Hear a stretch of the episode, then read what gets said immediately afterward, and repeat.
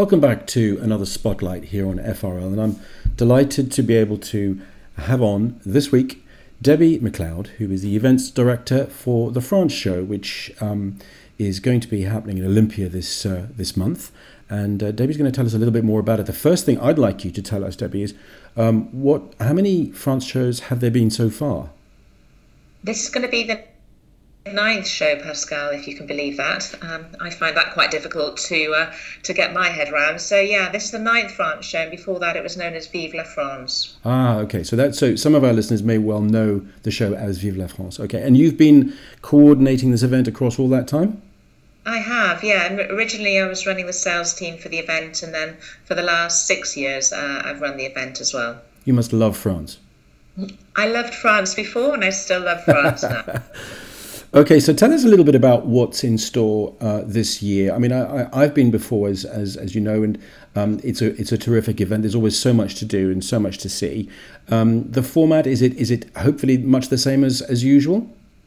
It is fairly similar. Um, what we do, as you'll remember, is really just try and celebrate what we all love about France. So we're actually over two floors um, in the new layout at Olympia. We were previously at Earl's Court till they knocked it down.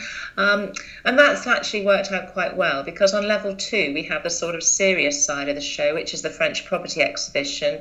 Um, so with seminar theatres running, with expert advice on everything you might need to know about buying in France and lots of agents there. So really a one-stop shop, everything under you know one roof for people who's thinking of going to buy a house in France. And then on level one, it's more like a celebration. and let's just enjoy ourselves. So we've got music, dancing, wine, food.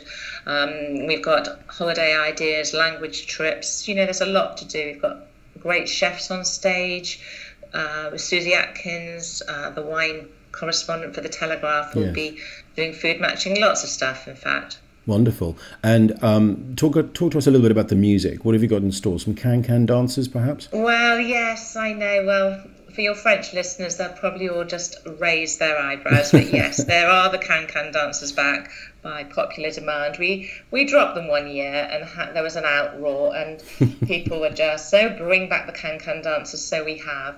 But in addition to that, we've also got um, Lily Zazou on stage um, on the Flavors of France stage, but also in the market. Tell me, tell me, tell me a bit more about Lily Lazou, if I've said Lily it right. Lily Zazou. Um, now she's sort of like interwar French cabaret style, a sort of mix of classic and jazz influence. Right. So she, we had her for the first time last year, just playing um, in the market area. Went down really well. So this year we're going to have her in the market area, but also on the stage uh, once or twice a day as well. Um, and then we've also yeah, so that's great because that's something a bit different. Um, so hopefully your your listeners would uh, find that definitely worth coming along.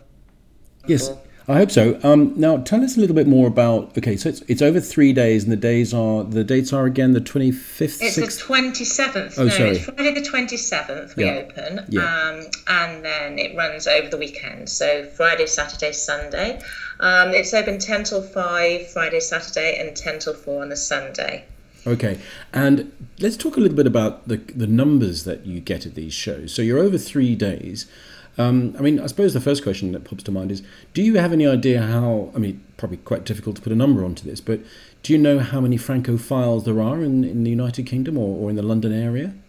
It's very difficult to say. I mean, we, as you know, we also publish the um, the French titles, the French magazines, Living France, France Magazine, and French Property News. So we know we've you know we've got a captive audience in those readers and and um, and how many you know, readers do you have uh, that subscribe to the likes of France Magazine and the Property Magazine and so on?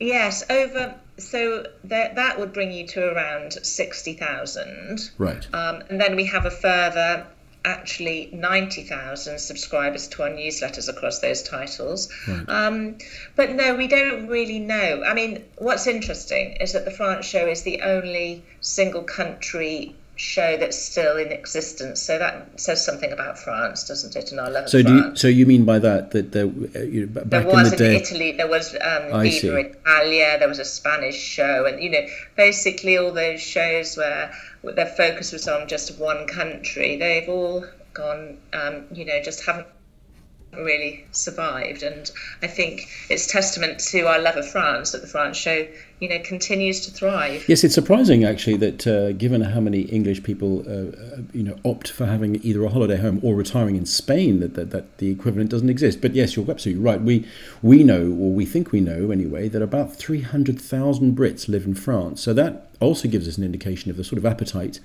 that there would be for for all things French. And so with that, you know, on the basis of you know you having approximately hundred thousand engaged readers, I suppose you one could take the view that.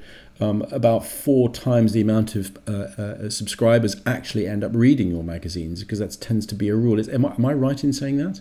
Yes, we tend to say we're sort of a conservative. Well, I, I we came up with a 2.8 readership per copy for some somehow when we did our research. How but very yes, scientific, you know, three to yeah. four is a sort of standard for a readership of a of a print title. Yeah. So that so that would account for how many visitors do you get over the course of three days to the Well, shows? over the course of the three days, we get around 15,000. So the Saturday is always the busiest day. Um, whatever we do, somehow the Saturday is always uh, the busiest day. But each day, Friday, we often have people who are coming along for business meetings as well. And it's um, it isn't a trade day at all, but we have the press come along definitely, and we've got some French TV stations coming along with um, one of our sponsors, Crédit Agricole Britline, are coming over with a local French TV station from Normandy. right. Okay. Um, yeah, and the Sunday's a bit more of a chilled uh, day actually, um, and uh, yeah, each day's got a bit of a different atmosphere. But over the three days, we we we expect to welcome that that, that type of uh, number of visitors. Very good. And um, you've been doing this now for a long time. Now, I'm going to ask you just a slightly uh, serious question. Your Yeah. view on what's happened recently with regard to Brexit. Do you think that this is going to have an impact, not so much this year, but maybe in the future on the show? It's obviously something that we're keeping a very close eye on, and I think you you know that we also run the smaller property exhibitions as well. So we had one in September at Olympia in the conference centre, so a much smaller version of the property show upstairs at the France show, and we we uh, we did a survey to our um, our visitors, and we we got we got some interesting feedback because yes, we are concerned, but overall the feedback seems to be that it doesn't really matter. A few of them, but only about 18% of our visitors to the property show said it had affected their plans in a negative way. Something 24% said actually it's made them, the whole Brexit and the referendum has made them want to move to France quicker because they want to be have their own ha, ha, own their home. They'll probably just escape from here. But I think probably in more seriousness, perhaps once you own your home, probably the laws will continue to be you know you're it's how it is when you arrive so you know you're actually already there um, Well, of course, and uh, 50%, yes, you know 50% said oh actually no we're going to carry on Right. Well, that's a very that's a very telling statistic, and I mean it's, Yes. it's, it is quite nice to hear that, especially given that you and I are having a chat today, when in fact uh, Theresa May um, made her made her speech and uh, made it quite clear that uh, it is a hard exit.